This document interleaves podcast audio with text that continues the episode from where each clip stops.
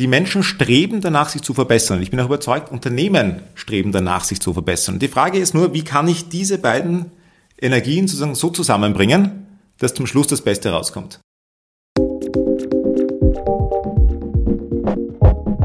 Willkommen bei EFS Podcast mit Emanuel Stadler. Heute zum Thema Operational Excellence mit Georg Kroh, Partner bei EFS. Georg gibt uns Einblicke über die wesentlichen Elemente und Dimensionen der Operational Excellence. Er erklärt, wie Operational Excellence aus Lean Management und Qualitätsmanagement schon in den 60er Jahren entstanden ist und wie sich dieser Begriff weiterentwickelt hat. Von einem rein quantitativen Ansatz zu einem qualitativ-quantitativen Ansatz, immer noch mit dem Kunden im Fokus. Georg erzählt, wofür man in einem Unternehmen Operational Excellence braucht, wie man es durchsetzen kann und für welche Zielgruppen Operational Excellence am besten geeignet ist. Er erzählt uns auch, was benötigt wird und wie sich dieses Thema in den nächsten Jahren weiterentwickelt.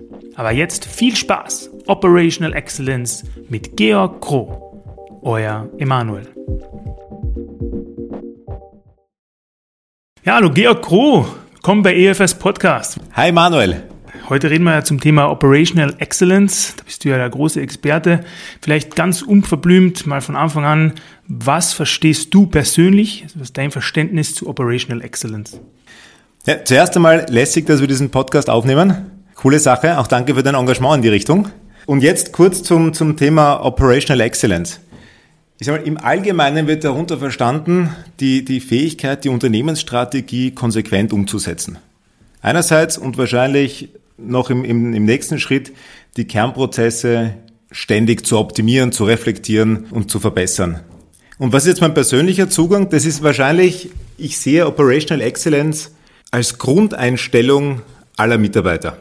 Das ist so das Ziel. Ja, das Ziel und das ist auch die Kernbotschaft. Was wäre Operational Excellence, wenn man sagt, na gut, jetzt hat man den Podcast gehört, was sollte man mitnehmen? Naja, diese Grundeinstellung möglichst vielen Mitarbeitern mitzugeben und damit das Unternehmen einerseits zu verbessern und zweitens auch die Zufriedenheit, das wäre mein, mein Postulat der Leute, die im Unternehmen arbeiten, zu erhöhen. Absolut. Bevor wir jetzt auch vielleicht in die Richtung, wie man das dann auch tatsächlich umsetzen kann, kommen, ähm, vielleicht zuerst mal, was sind denn tatsächlich die wesentlichen Elemente oder auch Dimensionen, die wir hier auch betrachten?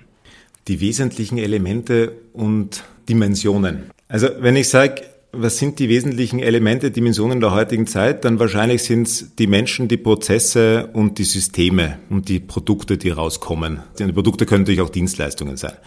Das sind vielleicht die verschiedenen Dimensionen. Und wenn du es noch einmal ordnen würdest, würdest du sagen, Kundenorientierung ist vermutlich das, das Essentiellste. Da zahlt auch Operational Excellence massiv drauf ein und äh, geht runter bis zur Mitarbeiterzufriedenheit. Mhm. Absolut. So, und dazwischen oder am Ende steht dann der Profit fürs gesamte Unternehmen. Mhm. Also der ist immer noch äh, trotzdem im Fokus natürlich. Ja. Unternehmen hat ein Unternehmensziel ja. und meistens ist das irgendwas in Richtung monetär. Meistens. Nicht immer, meistens. Absolut. Und äh, du, du hast ja auch so ein bisschen einen, also schon einen Zugang seit, seit längerem sozusagen, hast auch, glaube ich, eine Diplomarbeit in die Richtung geschrieben. Vielleicht, bevor wir in die Richtung gehen, wie ist denn dieser Begriff entstanden? Also woher kommt denn vielleicht auch dieser Ansatz? Ja, wunderbar. Die Geschichte ist immer was Spannendes. Ja. Und wenn man die verstanden hat, dann ist es auch leichter, die Gegenwart äh, zu, zu äh, analysieren. Im Endeffekt, der Begriff stammt vermutlich aus den 60er Jahren Qualitätsmanagement. Ja, Toyota Produktionssystem, Deming-Kreis und dergleichen mehr die haben begonnen, sich systematisch damit auseinanderzusetzen, was braucht es eigentlich, um ein hochqualitatives Produkt zu schaffen. Und die haben festgestellt, dass es nicht ausreicht, wenn man zum Schluss am Ende des Bandes die Qualität versucht hineinzuprüfen in ein Produkt, sondern festgestellt, na, man sollte von vornherein darauf achten, dass die Qualität entsteht, weil ich kann es eben nicht mehr hineinprüfen. Und das war ein wesentlicher Treiber, definitiv das ganze Thema Qualitätsmanagement. Und, und später in den 90er Jahren, würde ich behaupten, ist dann das ganze Thema Lean Management noch einmal aufgekommen, auch in der speziellen der Automobilindustrie. Das war schon sehr umfassend, ist mhm. dann auch weitergegangen bis hin zu Führungsmethoden, also wirklich sehr, sehr umfassend. Es ist bekannt, dass Lean Production ist wahrscheinlich noch eher bekannt, es geht aber in viele andere Bereiche auch hinein. Vielleicht kannst du für die Hörer, die mit dem Begriff Lean auch noch nicht so viel anfangen können, vielleicht kannst du da ein bisschen tiefer reingehen und das noch ein bisschen konkretisieren. Was ist die Grundidee von, von Lean? Lean bedeutet, effektiv und effizient Ergebnisse zu erreichen, ohne Verschwendung. Es kommt vieles aus dem Japanischen und, und Verschwendung ist in dem Fall Muda und Muda gehört weggelassen und ich fokussiere mich auf das, was wesentlich ist, um die Dienstleistung, um das Produkt schlussendlich zu, zu fertigen und für den Kunden zufriedenstellend sicherzustellen. Das heißt eigentlich nicht mehr, sondern eben mit weniger ans Ziel kommen. Also vielleicht Dokumentation auch mal weglassen, wo sie nicht unbedingt zielführend ist. Also immer mit dem Wert auch im, im Mittelpunkt für den Endkunden oder für den Mitarbeiter. Oftmals auch pragmatische Lösungen, ja. genau. Ähm, jetzt vielleicht direkt, also ich habe es auch schon vorher angeteasert, deine Diplomarbeit, dein Zugang zu diesem Thema. Äh, wie bist du eigentlich dazu gekommen? Also wolltest du auch vielleicht so ein bisschen wie Marie Kondo dein, dein Leben ein bisschen so aufräumen und hast gedacht, Lean wäre auch privat wie geschäftlich ganz interessant oder äh, wie bist du eigentlich da in das Thema reingerutscht? Ja, ich bin, ich bin tatsächlich reingerutscht bei einer, bei meiner Diplomarbeit, die ich bei einem großen europäischen Automobilhersteller geschrieben habe. Und da war essentiell tatsächlich die Kundenorientierung. Wir haben uns viel mit JD Powers auseinandergesetzt und da, damals kamen diese Fragestellungen auf, was ist für den Kunden eigentlich relevant und sind die Themen, die im OEM als wichtig angesehen werden, auch die, die beim Kunden tatsächlich ankommen? Oder gibt es da einen Gap oder gibt es da keinen Gap? Und, und das war eigentlich der, der Kern des Anstoßes, mich dann nochmal mit Qualitätsmanagement auseinanderzusetzen, weil ich auch die, die damaligen QM- und QS-Systeme bei diesem OEM mitanalysiert habe, mhm. recht umfassend. Kann man diese Diplomarbeit eigentlich nachlesen oder gibt es die noch? Er hat tatsächlich einen Sperrvermerk. Ah, okay, okay.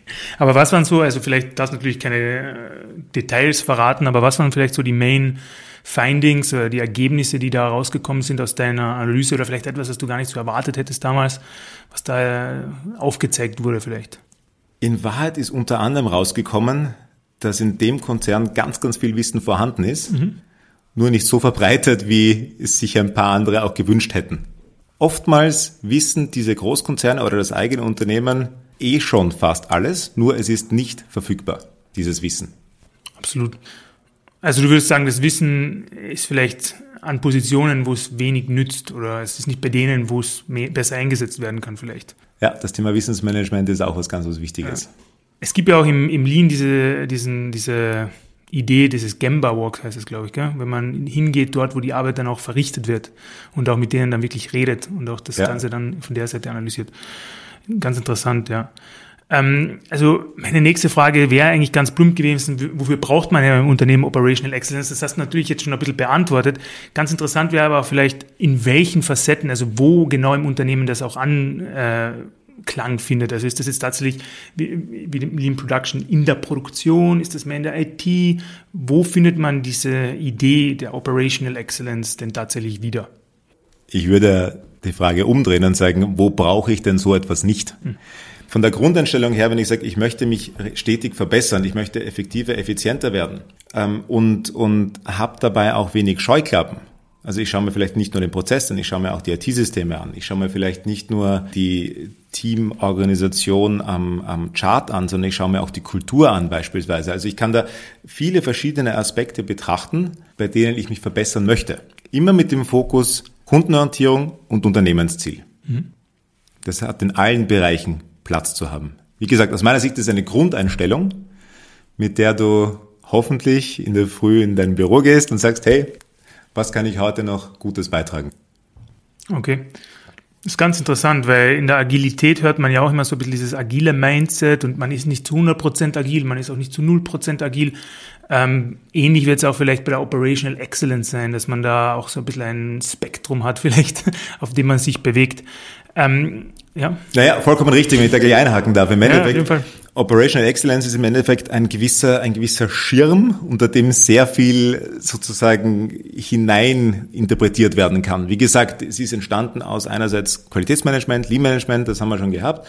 Und jetzt gibt's halt ganz, ganz viele andere Methoden, die da auch eine Rolle spielen. Das heißt, im Endeffekt, wenn ich die Grundeinstellung habe, habe ich dann noch einen Werkzeugkasten und kann mir überlegen, welche Methoden sind denn gerade am sinnvollsten zum jetzigen Zeitpunkt in meiner Abteilung, in meinem Bereich, in meinem Unternehmen, um dann einen Schritt vorwärts machen zu können. Und agil spielt das selbstverständlich ebenfalls eine Rolle. Mhm. Genau, das heißt, es läuft so ein bisschen parallel oder so ein bisschen. Ja, absolut. Ja. Ich muss mir überlegen, sind es gerade Kanban-Boards, die eine Rolle spielen? Mhm. Beispielsweise in der, in der Produktion sehr beliebt oder auch im Projektmanagement? Oder ist es gerade das Agil, das jetzt gerade eingeführt werden soll oder geht es mir darum, die Kultur im, im Allgemeinen nochmal zu mhm. hinterfragen? Absolut. Sehr interessant eigentlich, also wirklich allumfassend.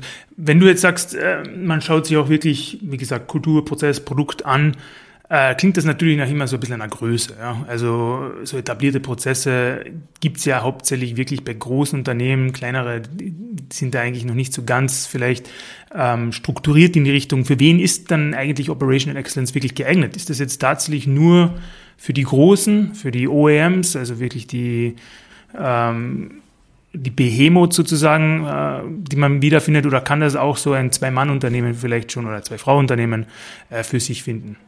Fair point. Wenn du es dir anschaust, wirst du wahrscheinlich feststellen, dass das Thema mit diesem Schlagwort zumindest bei den größeren Unternehmen verbreitet ist und bei den kleineren Unternehmen eher weniger. Das heißt aber nicht, dass die kleinen Unternehmen nicht viel, viel stärker bei der Kundenorientierung sind, weil die ja wissen, womit sie ihr Geld verdienen. Also das könnte jetzt falsch rüberkommen, aber ich sage mal, wenn du im kleinen Unternehmen bist, dann bist du sehr, sehr direkt mit, mit deinem Wertstrom verbunden. Mhm. Du, du siehst sehr genau, an welchen Ecken du einen Kunden Mehrwert lieferst und bei welchen eher weniger. Mhm. Im Großkonzern kann das ein bisschen verschleiert sein. Es gibt so viele Abteilungen, so viele Bereiche, dass nicht jeder Bereich direkten Kundenkontakt hat. Das heißt, da macht es dann noch mehr Sinn, dieses Thema auch wieder auf die Agenda zu geben und nochmal darauf hinzuweisen, hey, Kundenorientierung, Leute, that's the game. Ja, Unternehmensziele, das ist die Strategie, darauf wollen wir einzahlen und Kundenorientierung ist essentiell, damit wir auch noch morgen ein Top-Unternehmen sind.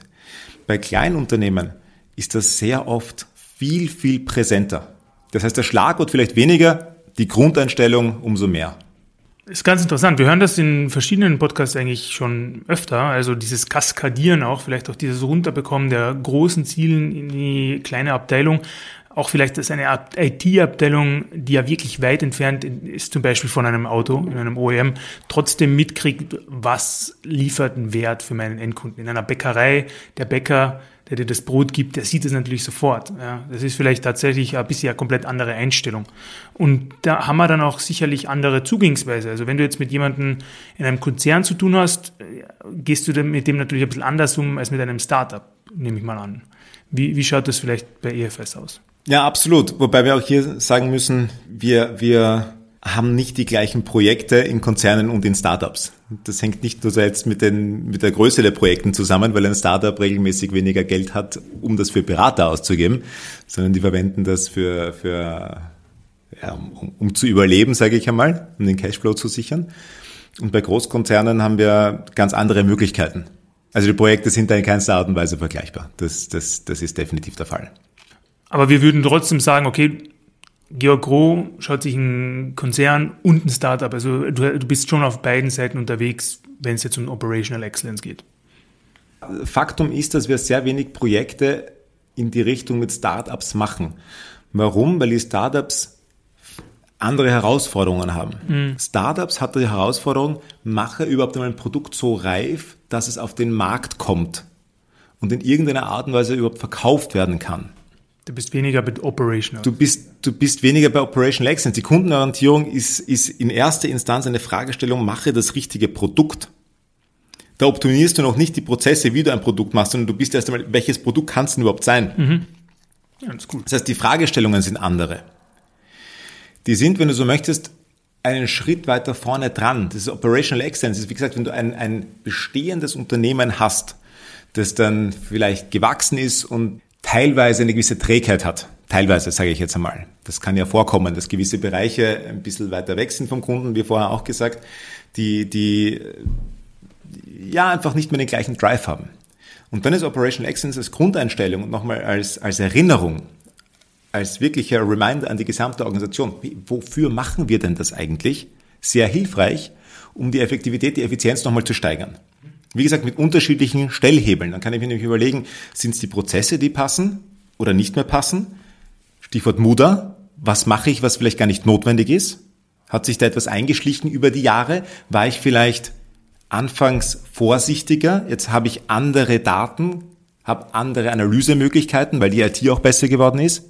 Brauche ich dann all diese Prüfungen noch? Mhm. Also ein Beispiel. Oder kann ich da was verschlanken?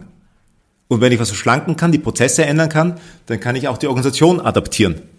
Weil vielleicht brauche ich gewisse Abteilungen dann nicht mehr und ich brauche woanders Abteilungen umso mehr. Stichwort Digitalisierung. Absolut. Also all das ist im Kern ein Operational Excellence Gedanke. Heißt dann wieder Transformationsmanagement oder Change Management. Alles richtig. Im Kern stellt sich immer die Frage, wie kann ich effektiver, effizienter werden? Finde ich interessant. Dadurch, dass es doch aus dem Qualitätsmanagement kommt, ja, nur damit ich es ein bisschen besser verstehe, ähm, geht ihr dann daran und sagt, okay, wir definieren zum Beispiel KPIs, wir, wir schauen uns die ganzen Daten mal an, wir analysieren das. Ist das eher so ein bisschen mehr in die Richtung ähm, ja, quantitativ, ja? Oder hat es schon, also du hast vorhin auch von Kultur geredet, hat es schon auch einen großen qualitativen ja, Teil sozusagen? Von der Historie her war es sicherlich quantitativ, mhm. weil da habe ich ganz klar feststellen können, es gibt so und so viel Ausschuss, Stichwort Qualitätsmanagement, und das galt zu reduzieren. Und mittlerweile würde ich sagen, es ist nicht nur noch qualitativ, weil es gibt auch gewisse Elemente, die schlagen sich erst später um oder äh, schlagen sich erst später um aufs Ergebnis. Unternehmensergebnis sozusagen. Mhm. Okay, also das heißt, es entwickelt sich doch ein bisschen weiter. Es hat sich vom Quantitativen so ein bisschen mehr in qualitativ, quantitativ entwickelt, so in die Richtung. Ja, würde ich so sehen. Ja. Würde ich so sehen, weil, weil auch hier ja die, die, die Mitarbeiter immer wichtiger werden. Ja, das ist Stichwort Fachkräftemängel und, und Recruiting-Engpass und dergleichen mehr. Das ist auch eine Qualität, die es braucht. Du brauchst im Unternehmen die richtigen Leute. Ja. Und wenn du die nicht findest, dann wirst du auch ein Problem haben mit deinem Unternehmen. Wenn ich mir jetzt den äh, Manager-Hut mal aufziehe ja, und ich mir denke, okay, du redest von Operational Excellence, klingt erstes Mal wie ein Buzzword, ja. Ähm, und man, es dauert ja wahrscheinlich auch eine Zeit, bis man da die konkreten Ergebnisse sieht. Wie gehst du jetzt in ein Gespräch mit jemandem vom Top-Management, um auch so etwas wie Operational Excellence vielleicht auch anzukriegen oder anzubringen? Es ist ein guter Punkt, weil ich sage mal, selten, dass Leute anrufen und sagen, jetzt hätte ich gerne Operational Excellence. Ja, genau. Weil es ist halt ein Passwort, wie du sagst, und das ist alles und nichts, ja, auch gerade eben dargestellt. Weil es im Endeffekt aus meiner Sicht, wie gesagt, eine Grundeinstellung ist. Und deswegen machen wir die meisten Projekte mit dieser Grundeinstellung, nur wir machen andere Kernaufgaben in erster Instanz. Ja, da heißt dann, führe ein neues IT-System ein. Oder schau mal nach, ein, ein, ein, eine, mach eine Prozessanalyse oder entwickle mir ein neues Fahrzeug. Also es ist ein sehr breites Angebot an verschiedenen Aufträgen oder ja, die wir, die wir abarbeiten. Wir gehen immer mit diesem Grundgedanken hinein, sagen, was kann denn darüber hinaus noch bei diesem Unternehmen geschehen, damit der, der, der, die Kundenorientierung auch gestärkt werden kann. Und ich sage mal so, das, das passiert schleichend, dass die Leute, wenn sie mit uns arbeiten, auch ein Stück weit diesen Gedanken mitnehmen. Interessant. Hm. Und, äh, aber das ist natürlich nicht etwas, was von einem Tag auf den nächsten funktioniert. Also wir haben gerade beim Enterprise Architecture Management geredet, in drei Stunden Transparenz. Äh, das wird bei der Operational Excellence wahrscheinlich doch ein bisschen länger dauern, dadurch, dass es ja auch so ein bisschen, ja, doch ein kultureller Mindset-Shift äh, darstellt. Ja. Na klar, und manchmal funktioniert es auch gar nicht. Ja, absolut. Ja, klar. So fair muss man sein. Mhm, klar. Ähm, mich würde noch ein bisschen interessieren zum EFS-Ansatz. Hab, wir haben ja gestern auch kurz äh, darüber gesprochen, ähm, Stichwort Kompetenzmanagement, dass wir da auch mal unterwegs waren und Operational Excellence gelebt haben sozusagen. Vielleicht kannst du uns dazu noch ein bisschen was erzählen. Ein Kern bei Operational Excellence ist auch die Stärken zu stärken. Also fokussiere dich darauf, was du wirklich gut kannst. Und, und das hat mehrere Anknüpfungspunkte. Wir haben natürlich einerseits das ganze Thema Insourcing, Outsourcing gemacht, bei mehreren Kunden gefragt, naja, was sind denn wirklich diese Kernkompetenzen, die intern behalten, aufgebaut und weiterentwickelt werden müssen, weil das ist eben der Wettbewerbsvorteil. Und was andererseits kann auch outgesourced werden, weil es wenig differenzierend ist am Markt. Und das ist natürlich die Fragestellung, was sind meine Stärken? Und, und darauf zu kommen und zu verstehen, okay, beispielsweise ein, ein Stoßdämpferlieferant, was ist eigentlich dessen Kernkompetenz? Sind es wirklich die Produktion der, der Stoßdämpfer? Oder ist es vielmehr die Gesamtabstimmung eines Fahrzeugs. Mhm. Macht nicht das eher den Unterschied? Und wenn das so ist, was brauche ich denn intern für Kompetenzen? Und da kommt man wahrscheinlich dann oft auf Kompetenzen als Kernkompetenzen drauf, auf die man sich gar nicht so, oder die man, die einem gar nicht so bewusst sind. Ne? Kann passieren. Ja. Es ist nur immer witzig, ich stelle mir das immer so lustig vor, weil wir sind ja alle Berater und man hat so ein bisschen als Otto Normalverbraucher auch diesen, dieses Bild von einem Berater im Kopf, der kommt in ein Unternehmen, streicht dann alles weg, äh, rationalisiert dann alles äh, weg. Und das ist ja auch, das klingt ja auch, dieses ganze Waste entfernen, äh, klingt ja auch ein bisschen so in die Richtung. Wie ist das jetzt so, du kommst in ein Unternehmen und sagst, okay, ich möchte Operational Excellence äh, einführen oder möchte äh, nach dem ein bisschen leben ähm, stoßt das im Generellen so ein bisschen auf Gegenwehr? Äh, haben die Leute da Angst? Äh, du trittst denen auf den Schlips und du möchtest sie eben wegrationalisieren? Oder was hast du da für Erfahrungen? Klassisch up in the air, oder? Das ist aber das, was ich vorher gemeint habe. Es ist selten so, dass die Leute sagen, wir würden jetzt gerne Operational Excellence machen, sondern das ist ein Buzzword, das viele Leute schon, schon äh, in Wahrheit satt haben. Ja? Ähm, was eher ist zu sagen, okay, lass uns doch einmal eine Digitalisierungsroadmap aufziehen. Lass uns überlegen, was sind denn die Aspekte, die wir in Zukunft anders machen wollen. Erstens, weil es technologisch geht, weil wir da einen Schritt vorne, nach vorne machen wollen und weil wir sehen, dass wir da eine Möglichkeit haben, uns zu differenzieren oder nicht den Anschluss zu verlieren. Beides ist legitim. Mhm. So, und in dem Kontext noch einmal zu hinterfragen, was kann ich denn mit einem, mit einem neuen IT-System, mit einem neuen Ansatz, mit Cloud, mit womit auch immer, denn auch an Prozessen verändern oder muss ich sogar? Und was bedeutet das auch für mein Team? Das ist dann dieser gesamtheitliche Ansatz, den ich da angesprochen habe. Absolut. Aber es ist trotzdem so, dass ich auch vieles Bestehende aufbauen kann. Es ist jetzt nicht so, wie du sagst, äh, Greenfield, wir machen jetzt alles Neues, sondern es ist trotzdem, also du tweakst im Endeffekt so ein bisschen das Bestehende und machst es halt an gewissen Sachen äh, oder an gewissen Orten auch besser. Wenn du jetzt die Assembly Line siehst und nicht das Endprodukt halt verbessern mehr kannst, so wie du sagst, sondern du schaust dir Schritt eins, Schritt zwei, Schritt drei, Schritt vier an und möchtest jeden so ein bisschen kontinuierlich verbessern. Ja, ich würde behaupten, beides ist legitim. Einerseits diese Evolution, mhm. wirklich stetige, kontinuierliche Verbesserung ja. und zu überlegen, auch die kleinen Schritte machen am Ende des Tages einen großen Unterschied. Und das andere, wenn ich halt wirklich bei einem technologischen sozusagen Durchbruch stehe, das ist dann ein größerer Schritt im Regelfall. Das ist dann nicht nur ein kleiner, das ist dann statt der Evolution fast eine Revolution. Mhm. Ja, absolut. Wir hören auch immer wieder von Disruptionen, Revolutionen. Ja, ist ganz interessant. ja, und da braucht man natürlich auch trotzdem, auch bei einer Revolution braucht man trotzdem noch gewisse Fundamente wahrscheinlich, auf die man sich dann stützen kann und oder man reißt auch alles nieder, ja, das ist. Ja, am besten man reißt nicht nur alles nieder, sondern behält auch die Kundenorientierung im Fokus und ja. überlegt, was ist mein Unternehmensziel, was ist mein Unternehmenszweck, in welche Richtung soll es eigentlich gehen, welchen Mehrwert liefere ich denn meinem Kunden? Ja, ja, absolut. Also wir haben auch gerade vorher noch schon gesprochen, so, okay, die Operational Excellence geht vom Quantitative auch ein bisschen ins Qualitative, man vermischt das Ganze so ein bisschen. Mich würde jetzt interessieren, was sagen alle, ja, das ist die erste Frage, was sagen alle, wie sich dieses Thema in Zukunft entwickelt und was sagst du, wie sich dieses Thema in Zukunft entwickelt? Was sagen alle? Also was ist so dieser Konsensus, also über den viel geredet wird und wo sind vielleicht Themen, die du siehst, aber nicht viele andere. Ich würde behaupten, dass Einigkeit herrscht, dass Operational Excellence Bestand hat, in dem Sinne, dass das regelmäßige Hinterfragen und das Ausrichten auf die, auf die Kunden essentiell ist. Und da, da herrscht Einigkeit aus meiner Sicht. Die Frage sind, ist immer wieder die, die Stellhebel, die du da anwendest.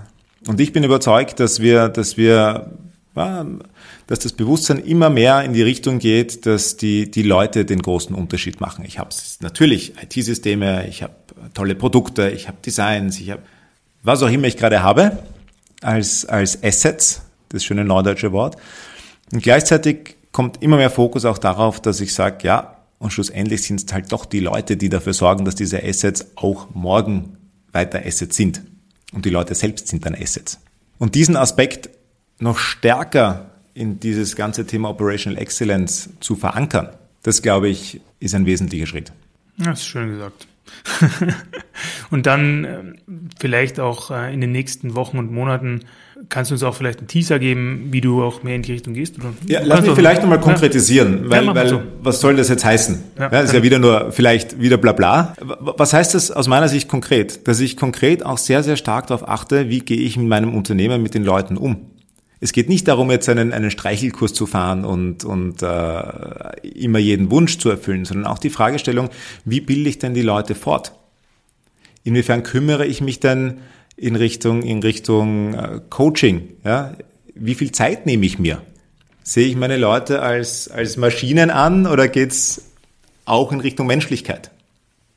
So, und ich glaube, da ist ein, ein großer nächster Schritt auch, um dann die Effektivität und die Effizienz zu erhöhen. Ich bin überzeugt davon, wenn Menschen sich wahrgenommen fühlen, gewertschätzt fühlen, dass zum Schluss ein deutlich besseres Ergebnis rauskommt. Wenn ich es im Privaten vergleiche, im Privaten ist es so, dass die meisten Menschen stetig daran arbeiten, ihre Lebenssituation zu verbessern.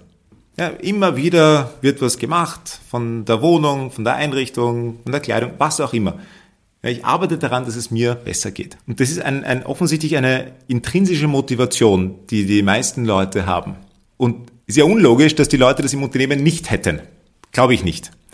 Das heißt, die Menschen streben danach, sich zu verbessern. Ich bin auch überzeugt, Unternehmen streben danach, sich zu verbessern. Die Frage ist nur, wie kann ich diese beiden Energien sozusagen so zusammenbringen, dass zum Schluss das Beste rauskommt. Und das, glaube ich, ist noch zu wenig betrachtet oder im Allgemeinen zu wenig betrachtet und wird der nächste große, große Hub werden. Ja, das ist ein super Quote. Also vielleicht gebe ich die am Anfang des Podcasts hin, das wäre ganz gut. ähm, ja, ich finde es eigentlich ganz interessant, weil man sagt ja immer, ähm, wenn wir jetzt so viel in unsere Leute investieren und was machen wir dann, wenn die dann weggehen? Und die Antwort darauf ist, wenn wir es nicht investieren und die dann bleiben, was machen wir dann? Das finde ich ganz ja, lustig. Voll, vollkommen richtig. Vollkommen richtig. Ja, absolut. Na, das ist ganz interessant. Wir haben ja auch mit dem Thema E-Learning, das hatten wir ja schon da ähm, im Podcast auch schon ein bisschen in die Richtung gedacht. So wie kann man vielleicht äh, das ganze Thema Wissenssharing, Knowledge Sharing auch konkretisieren oder auch digitalisieren sozusagen und auch Onboarding vielleicht ins 21. Jahrhundert schiefen. Ja. Ja, und da gibt es natürlich die nächste Gefahr ist, dass zu viel Wissen verfügbar ist. Und die Frage ist, was braucht es tatsächlich? Ja. Ja, es gibt ja auch dieses schöne Information Overflow. Ja, ich sehe vor lauter Bäumen den Wald nicht mehr. Oder umgekehrt, vor lauter Wald sehe ich den die, die, die, die Bäume nicht mehr. Also es geht darum, auch gezielt weiterzubilden. Nicht nur alles auf einen Haufen und sagen, so ist es. Ja? ja. Das hilft auch nicht. Genau. Georg, jetzt haben wir sehr viel über Operational Excellence gehört. Ähm, ich bin mir sicher, viele der Zuhörer haben da für sich so ein bisschen äh, verschiedene Wörter, verschiedene Ideen, verschiedene vielleicht konkrete, ja, wie wir es schon gesagt haben, Dimensionen, Elemente äh, herauspicken können. Ähm, es wäre vielleicht nur interessant für die Zuhörer, wie können sie mehr darüber erfahren? Also können sie vielleicht mit dir direkt darüber reden oder über unsere Website? Welche Ressourcen stehen da zur Verfügung? Auf jeden Fall. Website wird mit Sicherheit verlinkt, sowie LinkedIn, E-Mail jederzeit gerne. Super. Na, dann möchte ich, möchte mich bedanken, Georg, dass du dich noch äh, dafür bereit erklärt hast, einen Podcast zu machen. Hast ja doch äh, nicht so viel Zeit mit Hochzeit, Bundesheer, alles Mögliche, was du gerade so alles äh, auf dem Teller hast, sozusagen. Danke, dass du dir die Zeit genommen hast. Vielen Dank auch von meiner Seite und vielleicht auch noch dieses Kommentar. Dieser Podcast ist ja auch aufgrund von deiner persönlichen Initiative gestartet worden. Das war ja nicht so, dass wir uns da gemeinsam Gedanken gemacht haben, sondern das ist ja sehr stark von dir motiviert gewesen. Und das ist meines Erachtens auch ein schönes Zeichen von Operational Excellence, wenn man so möchte, weil du dir überlegt hast, was könnte dem Unternehmen noch äh, Gutes getan werden? Inwiefern können wir verschiedene Leute, Kunden, Bewerber, wie auch immer, ansprechen. Und dadurch ist dieses Format entstanden. Also vielen Dank auch dafür von meiner Seite. Danke dir.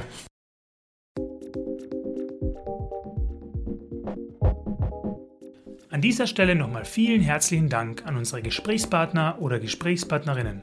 Und natürlich auch vielen Dank an euch, unsere Hörerinnen und Hörer. Wir freuen uns, dass ihr wieder eingeschaltet habt und hoffen, dass wir euch viele interessante und neue Einblicke vermitteln konnten. Falls etwas in unserer Episode unklar war oder ihr noch mehr wissen möchtet, schreibt uns einfach auf podcast.efs.at. Wir freuen uns auf konstruktive Kritik jeder Art und schreibt uns auf jeden Fall auch, wenn ihr neue Ideen für Podcast-Episoden habt. Gerne könnt ihr auch mehr Informationen zu den vorgestellten Themen auf unserer Website www.efs.consulting, auf LinkedIn oder auch direkt in einem Fachgespräch erhalten. Kontaktiert uns dazu bitte auch unter podcast.efs.at. Schaltet doch gerne wieder zu unserer nächsten Episode ein. Ihr findet uns übrigens auch auf allen gängigen Podcast-Apps wie Spotify, Apple Podcast oder auch Stitcher. Bis zum nächsten Mal bei EFS Podcast, euer Emanuel.